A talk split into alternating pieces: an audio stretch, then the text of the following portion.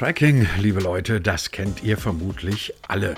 Tracking, das ist dieses Zeug, mit dem man euch im Internet buchstäblich auf den Fersen bleibt, um zu gucken, was ihr denn da so treibt und daraus irgendwelche Rückschlüsse zu ziehen.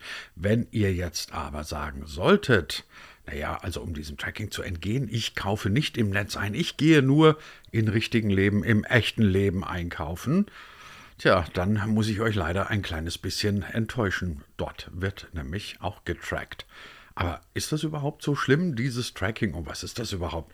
Tracking im echten Leben?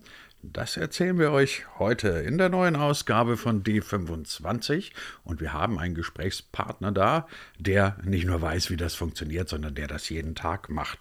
Omar Tello heißt dieser Mann. Er ist Co-Founder und CEO einer Firma namens Sensalytics und was es damit auf sich hat, das hört ihr jetzt gleich in den nächsten 20 Minuten. Und wo? Klar, bei D25, dem Digitalisierungspodcast von Hybrid 1. Den gibt es wie immer auf allen handelsüblichen guten Podcast-Plattformen. Wenn ihr mehr über uns wissen wollt, geht auf unsere Webseite www.hybrid1.de.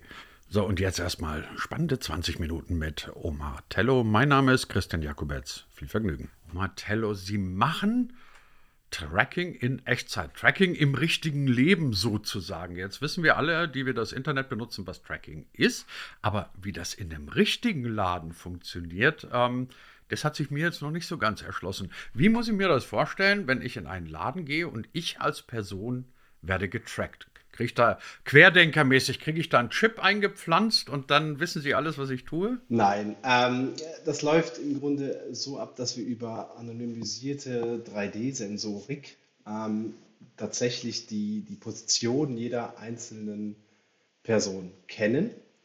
Und zwar sind das für uns äh, Menschen durchaus. Das heißt, die Sensorik erkennt, äh, es handelt sich um einen, einen Menschen, der sich bewegt. Ähm, und ähm, wir ermitteln dementsprechend eine Nummer. Im Grunde kriegt jeder Besucher, der sich im Laden befindet, eine Nummer. Und ähm, anhand seiner Bewegung wissen wir entsprechend auch, ähm, wie er sich im Laden bewegt hat, wie sein Laufweg ist und können basierend darauf verschiedenste Kennzahlen ableiten, aber auch in Echtzeit darauf reagieren lassen. Also Sie messen quasi Bewegungsströme. Sie wissen, ich sage jetzt mal irgendeine fiktive Zahl. Heute Nachmittag waren 500 Leute in meinem Laden. Was kann ich da rauslesen? Also wenn ich weiß, es waren 500 Leute im Laden, dann habe ich ja erstmal nur die nackte Zahl. Wo beginnt dann die Analyse? Genau, also im Grunde ähm, gibt es die Themen ja, wie waren 500 Personen in meinem Laden, die gibt es ja schon seit Jahrzehnten. Also eine einfache Personenzählung ist ja in der echten Welt schon, schon gang und gäbe. Wir konzentrieren uns auf ähm, die Laufwege innerhalb eines Gebäudes. Das bedeutet, wir sind in der Lage, diese 500 Personen so zu verfolgen, dass wir sagen können, er war in der Herrenabteilung und zwar vier Minuten lang. Und nachdem er in der Herrenabteilung war, hat er sich noch die Accessoires angeschaut ähm, und hat dann auch gekauft. Das heißt, wir, wir können aus diesen 500 Personen so klassifizieren, dass wir sagen, 10% haben gekauft, 11% der Käufer äh, waren in Abteilung Y und äh, 90% der Personen verweilen nicht länger als 13,5 Minuten. Das sind im Grunde die, die Insights, die wir zusätzlich zu der Personenzählung erfassen. Und die geben uns zum einen historisch natürlich eine, eine deutlich tiefere Kennzahl, Analyse, indem ich ähm, genau weiß, wie verhalten sich männliche Käufer, wie verhalten sich weibliche Käufer. Ich kann natürlich auch Lieferanten und Mitarbeiter aus den Analysen ausschließen. Ähm, und anhand der Laufwege kann ich, kann ich entsprechend auch herausfinden, welche Produkte laufen gut, welche werden zusammengekauft. Im Grunde genau das, was Sie im E-Commerce natürlich mit, mit, mit Funnels, mit Conversion Funnels machen können für die echte Welt. Und das ist unser Anspruch des Google Analytics für die echte Welt darzustellen. Ähm, um genau diese Frage zu beantworten, 500 Besucher, aber was genau tun diese 500 Besucher und verhalten sich Käufer anders als Nichtkäufer? Woher wissen Sie denn, dass der was gekauft hat und dass er nicht, was nicht gekauft hat? Also rein aus den Bewegungsdaten können Sie das ja noch nicht rauslesen, oder? Doch, wir können tatsächlich sehr genau ähm, äh, tracken, indem wir im Halbsekundentakt die, die, die Position einer, einer Person kennen. Mhm. Dementsprechend okay. stand die Person äh, vor der Kasse und zwar länger als x Minuten, war also in, in der Schlange, hat dann mehrere Sekunden am Checkout verbracht und ist dann rausgegangen. Das ist eine sehr hohe Genauigkeit, die wir dort haben und genau basierend auf dem Verhalten. Also eine Person, die hinter der Kasse ist, wird als, als Kassierer de, äh, definiert und jede Person, die sich in einem bestimmten Intervall vor der Kasse befunden hat, war dann entsprechend auch ein Käufer. Wir können durchaus auch natürlich Kaufabbrüche ähm, identifizieren. Also man stand in der Schlange und die war so lang, dass eben ähm, von zehn Personen drei wieder gegangen sind. Dann kann ich daraus den Rückschluss ziehen, äh, ich muss mal unbedingt was bei der Geschwindigkeit an den Kassen was ändern. Genau, also wir, und da kommen wir auch so eigentlich ein sehr guter Hinweis zu dem nächsten Punkt. Diese Daten werden nicht nur rückwirkend verwendet, um einem Data Miner äh, ein, ein, ein, sag mal, ein Big Data äh, Lake zu, zur Verfügung zu stellen, sondern äh, wir, reagieren auch in Echtzeit. Also wir informieren das Personal in Echtzeit über ähm, Personen, die Hilfe brauchen können. Also stellen Sie sich vor, Sie sind im Laden, Sie wollen aber nicht sofort angesprochen werden. Sie wollen sich ja erstmal umschauen. Und ähm, wenn Sie aber drei, vier, fünf Minuten in der Herrenabteilung irren, ähm, geht eine Information per Smartwatch oder Smartphone an die Belegschaft, ähm, die informiert wird, in, in der Herrenabteilung ähm, ist jemand, der Ihre Hilfe gebrauchen kann. Also wir nutzen diese Information in Echtzeit und wir sagen auch voraus, wie viele Personen an den Kassen sein werden. Denn durch die historischen hochgenauen Daten können wir die Echtzeitdaten verwenden, um vorherzusagen, dass in 15 Minuten zwei oder drei Kassen benötigt werden. Wie können Sie denn aus einem Bewegungsablauf rauslesen, ob ich jetzt als, als Mann in der Herrenabteilung wirklich umherirre und einfach nicht weiß, wo ich ein bestimmtes Produkt suchen soll oder dass ich einfach planlos ein bisschen hin und her streune und mal gucke, ähm, was, was die so alles haben. Oder spielt es am Ende des Tages keine Rolle und sie sagen, okay, wenn jemand fünf Minuten so durch eine Abteilung läuft, dann könnte es sein, dass es eine gute Idee, Idee wäre, dass jemand aus dem Personal ihn zumindest mal freundlich fragt, ob er Hilfe braucht. Genau, zweiteres. Im Grunde haben Sie vollkommen recht. Man kann jetzt erstmal anhand einer Bewegung, einer anonymen Bewegung eines Punktes auf einem Grundriss jetzt nicht ableiten, was, was die Be Person dazu bewegt, dass sie umherirrt. Ähm, wichtig ist, dass der Einzelhändler seine Strategie kennt und dass der Einzelhändler genau weiß, wie und wann er seine Kunden anspricht. Wir geben ja nicht drei, drei oder vier Minuten vor, sondern der Händler entscheidet, ich möchte Kunden nicht direkt ansprechen. Ich möchte ihnen Zeit geben, sich zu sammeln. Und ab fünf Minuten möchte ich jede Person einmal angesprochen haben, um eine konstante Beratungsqualität natürlich sicherzustellen. Ähm, aber natürlich kann es sein, dass jemand äh, hin und her irrt und eigentlich gar keine Hilfe braucht. Ähm, aber dann sollte man das herausfinden. Also in dem Moment, wo man nicht mehr über Sensorik, über Bewegungsabläufe, die, das Verhalten versteht, muss natürlich ein, Experte vor Ort oder die, die, der Filialmitarbeiter das natürlich herausfinden, klar. Also wenn ich zum Einkaufen gehe, um Ihnen ein bisschen was aus meiner eigenen Erfahrung zu erzählen, dann denke ich mir, das System, von dem Sie gerade sprechen, klingt plausibel, klingt gut, aber es sind nicht viele, die das anwenden, weil wenn ich daran denke, wie oft ich irgendwo umherirre und niemand, wirklich niemand ist da und hilft mir. Ich denke da zum Beispiel an große Elektronikmärkte, deren Namen ich jetzt natürlich nicht sagen darf. Ähm, dann denke ich mir, Warum ist das so schwer zu identifizieren, dass äh, da jemand einfach Hilfe braucht? Also A ist es natürlich schon mal verkäuferisches Geschick, dass jemand haben könnte und sieht, hey, da läuft einer durch die Gegend. Aber können Sie es mir erklären, warum sowas so relativ selten immer noch eingesetzt wird? Oder täuscht mich der Eindruck und es wird viel öfter eingesetzt, als ich denke? Also es wird tatsächlich nicht oft eingesetzt und einer unserer, ich sage jetzt mal, Missionen ist natürlich, den stationären Einzelhandel zu digitalisieren. Ich denke, wir haben alle über Covid-19 entdeckt, dass der Verbraucher definiert, wo er einkauft. Und man war natürlich am Ende so, ich sag mal, gegen die Wand, äh, oder der ganze stationäre Einzelhandel ist runtergefahren und man hat dann erst als Verbraucher verstanden, wo kaufe ich was ein. Also ich denke, dass der stationäre Einzelhandel an einem Punkt ist, an dem er sich neu definieren muss und natürlich auch durch Technologie neu definieren muss. Warum sage ich das? Ich persönlich bin jemand, der kauft sich ein HDMI-Kabel online. Das ist morgen da. Ich kaufe mir tatsächlich auch meine Handys und meine Fernseher online. Ähm, jeder Kunde interagiert mit dem Händler, ob das jetzt E-Commerce ist oder stationärer Einzelhandel, anders. Es gibt Kunden, die wollen die Fernseher alle gesehen haben, aber wenn ich doch im stationären Einzelhandel bin, dann möchte ich kein Lagerhaus vorfinden, das fünf Stockwerke groß ist, mitten in der Innenstadt ist und ähm, eine Kasse hat, sondern ich möchte ja genau den Vorteil spüren, den der stationäre Einzelhandel hat, nämlich einen kompetenten Mitarbeiter, der mir erklären kann, was der Unterschied zwischen dem 55 Zoll UHD und dem, und dem Laser-TV ist. Oder meinetwegen mir auch erklären kann, was der Unterschied zwischen einem Samsung XY und einem iPhone ist.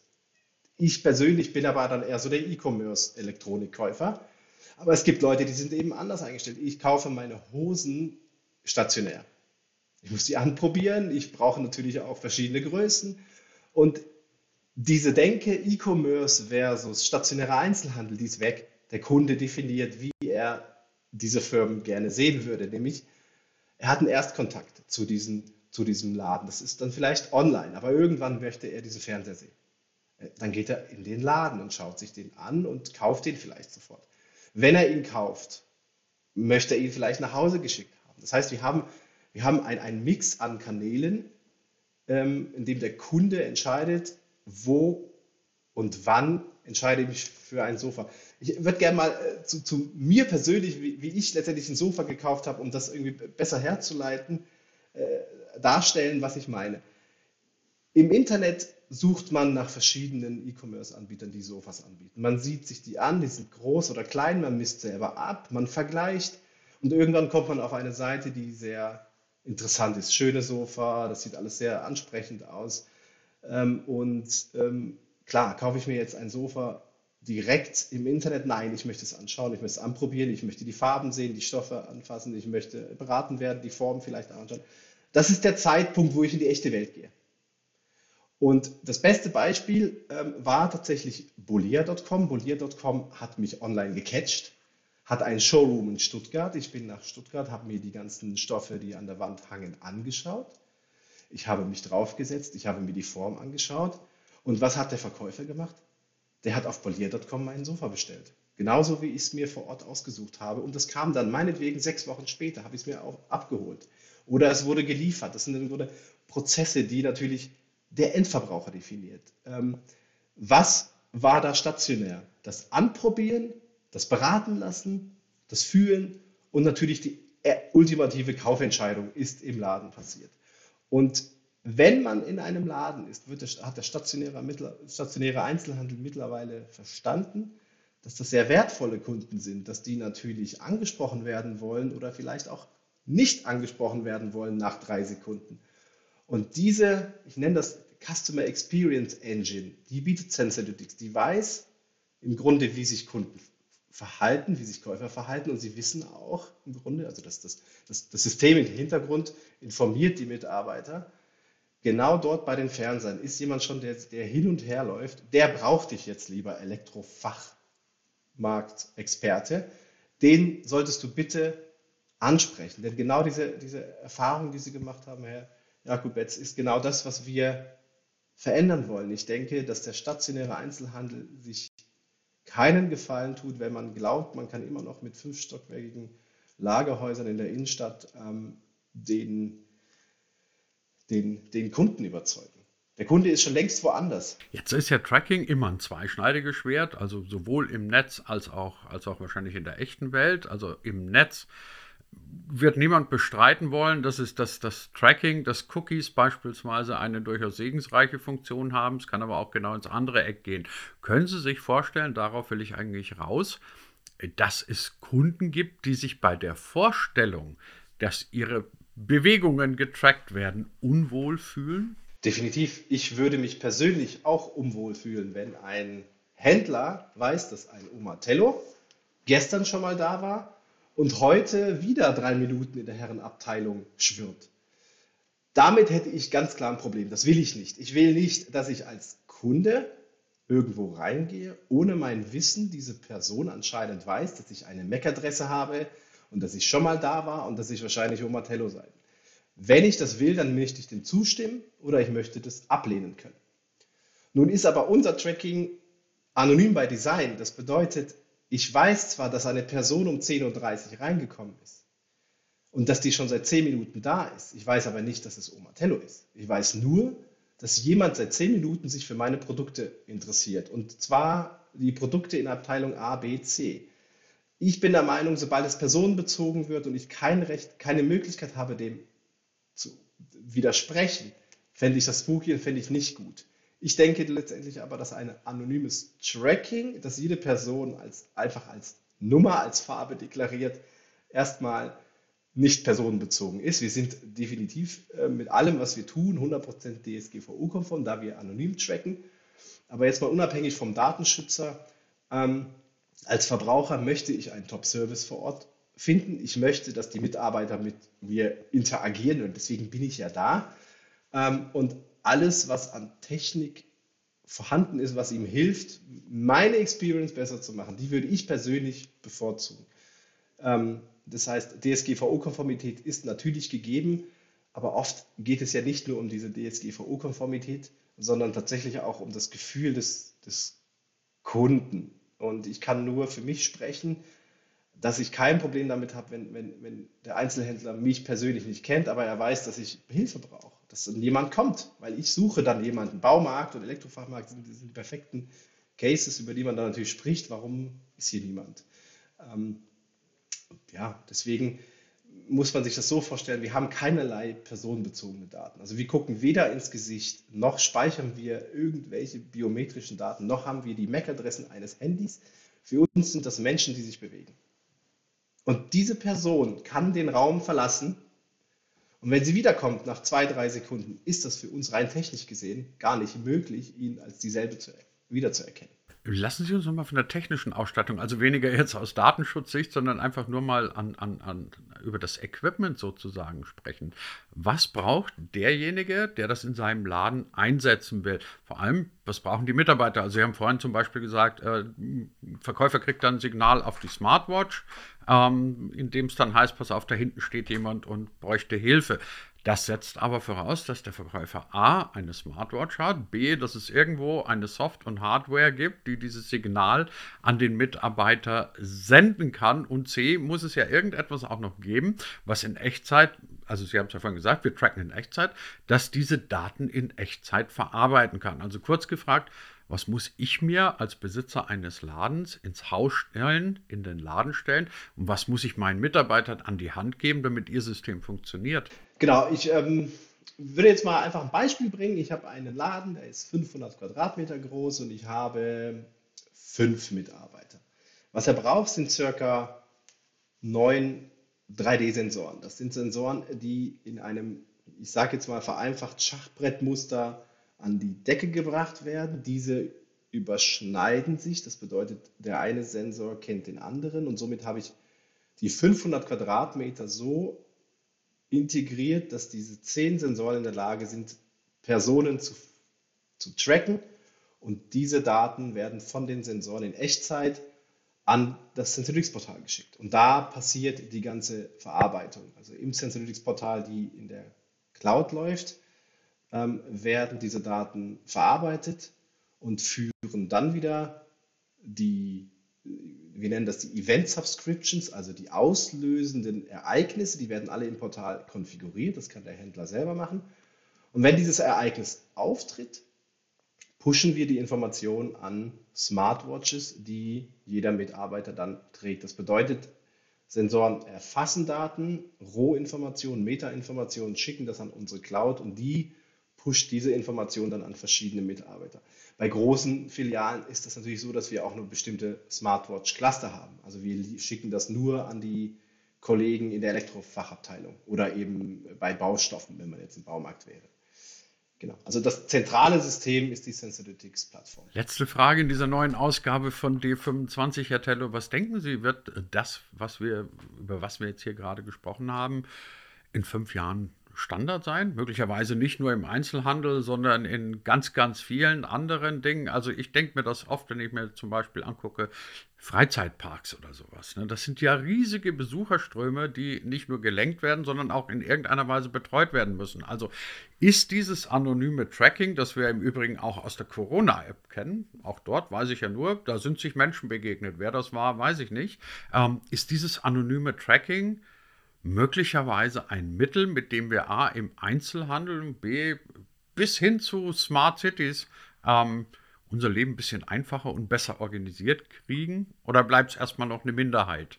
Und Tante, Tante Emma wird mich nach wie vor nicht tracken. Ich bin überzeugt, dass das Tracking und die, die, die, die Möglichkeiten, die es bringt, nicht nur im Einzelhandel, also wir haben da schon ein perfektes Beispiel gebracht im, ähm, im ähm, Theme Parks, ist ja auch ein Kunde von uns, das ist, ist der Hansa Park, ähm, auch dort erfassen wir ja schon Verweildauern. Das heißt, wir, wir, wir erhöhen die Zufriedenheit der Besucher, indem wir sagen, äh, an dieser Attraktion wartest du sechs oder sieben Minuten.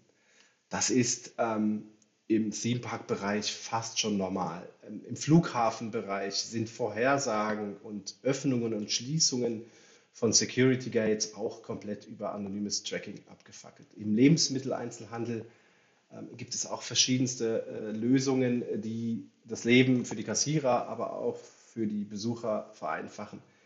Ich denke, dass es im stationären Fashion Retail oder im, im ich sage jetzt mal im Non-Food-Bereich, im Nicht-Lebensmittelbereich ähm, ähm, ein Thema sein wird und einer der größten Digitalisierungstreiber sein wird im stationären Einzelhandel. Davon bin ich überzeugt und ähm, ich denke, man sollte Covid-19 tatsächlich als, als Startpunkt sehen, ähm, um den stationären Einzelhandel zu digitalisieren, um ihn tatsächlich aber auch zu transformieren und eine, eine, dahin zu bringen, wo er hergekommen ist, nämlich diese, diesen Vorteil, den der stationäre Einzelhandel hat, der, der, ist, der, der muss gestärkt werden. Und das kann man durchaus mit Tracking erreichen. Ähm, und ja, zu Ihrer Frage, ich glaube, dass in den nächsten fünf Jahren das Thema äh, sehr wichtig werden wird. Es war auch die vorherigen fünf Jahre wichtig, das will ich gar nicht, das will ich gar nicht ähm, abstreiten. Nur ähm, hatte ich persönlich, und wir machen das jetzt schon ein paar Jahre, immer das Gefühl, dass man nicht lösungsorientiert rangegangen ist, sondern eher getrieben war getrieben von dem, ich muss irgendwas machen. Hauptsache, ich habe Beacons verbaut, Hauptsache, ich habe irgendwo einen Wi-Fi-Tracker verbaut. Ähm, was ich damit mache, weiß ich nicht. Und ich, ich, für uns ist es wichtig und ich, ich glaube, es wird wichtig sein, dass man zu dem Punkt kommt, dass man solche Technik nicht einsetzt, weil man es machen soll oder weil, er, äh, weil mir es mir angeboten wird, weil es wirklich ein Problem löst. Es, es, es erhöht mein, es soll meine Conversion Rate erhö erhöhen, es soll die Kunden zufriedener machen, es soll die Mitarbeiter besser supporten. Ähm, und das, das, glaube ich, hat sich geändert, weil man jetzt an dem Punkt ist, wo man, wo man liefern muss, ähm, wo man den Kunden auch überzeugen muss. Warum soll er denn noch in die Stadt? Und ähm, auch transformiert sich der Einzelhandel. Man merkt ja auch, dass sehr viele kleine Inspiration Stores eröffnet werden, anstatt äh, große Lagerhäuser in der Stadt. Die Stadt wird vielleicht zu einem Erlebnis. Also man, man, man kauft ein, man geht einen Kaffee trinken, man, man lässt sich von verschiedenen Produkten inspirieren. Und ja, ich denke, Tracking wird einer der, der Haupttechnologietreiber sein in, in der Wandlung der Innenstadt und des stationären Einzelhandels. Tracking im Einzelhandel keineswegs eine Schnüffelei, sondern stattdessen etwas, was das Leben für beide Seiten, für beide Beteiligten besser macht, nämlich sowohl für die Kunden als auch für die Einzelhändler. Warum das so ist, wie das funktioniert und wie die Zukunft dieser Technologie aussieht, darüber haben wir heute gesprochen in der neuen Ausgabe von D25 mit Omar Tello. Herr Tello, ganz herzlichen Dank dafür. Vielen Dank, Herr Jakobetz.